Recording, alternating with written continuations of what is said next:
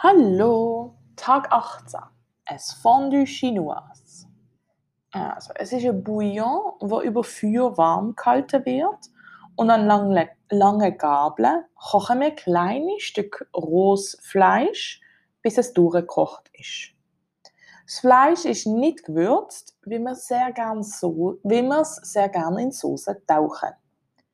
Es gibt Familien, die zweimal Weihnachten feiern, weil sie es am 24. Dezember mit der einen Seite von der Familie und am 25. Dezember mit der anderen Seite von der Familie feiern.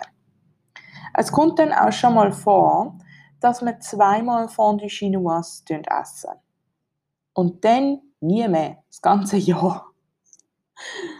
Typische Sätze sind, was, gibt es das Jahr schon wieder Fondue Chinoise?